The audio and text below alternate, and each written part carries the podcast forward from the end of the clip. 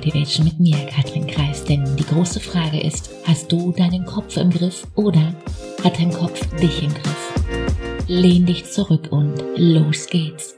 Dein Potenzial ist für die Tonne, wenn du keinen Schritt nach vorne machst.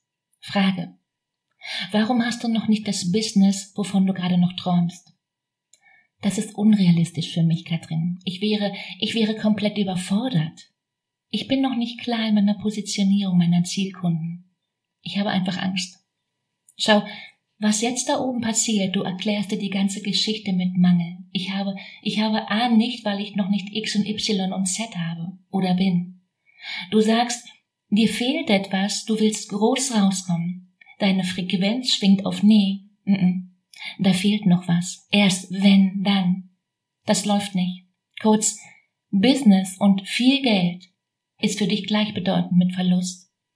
Du musst erst noch was denken, tun, loslassen und so weiter, um zu, um haben zu können. Das funktioniert nicht. So funktioniert das nicht. Weder mit dem Gesetz der Anziehung noch das der Resonanz oder irgendeinem anderen Gesetz der Welt. Erfolg beginnt im Kopf und dein Kopf fährt gerne extra Runden mit dir. Schau, die Zeit, die du heute nicht nutzt, die gibt dir keiner zurück. Was kostet dich ein Problem, welches du nicht löst? Erfahrungen sind teuer, klar. Am teuersten sind aber die eigenen Erfahrungen, die du machst. Umwege, die du gehst, um, um herauszufinden, wie das Ganze für dich funktioniert, was für dich passt, um herauszufinden, wie etwas am Ende gut ausgeht. Die ganzen Wiederholungsschleifen, bis es am Ende irgendwann dann doch noch funktioniert, falls es das jemals tut. In der Betriebswirtschaftslehre sind Opportunitätskosten keine echten Kosten im Sinne einer Kostenrechnung, nein, aber Sie stellen den entgangenen Gewinn dar, der bei einer Entscheidung für verschiedene Möglichkeiten im Vergleich zur besten Alternative ausbleibt.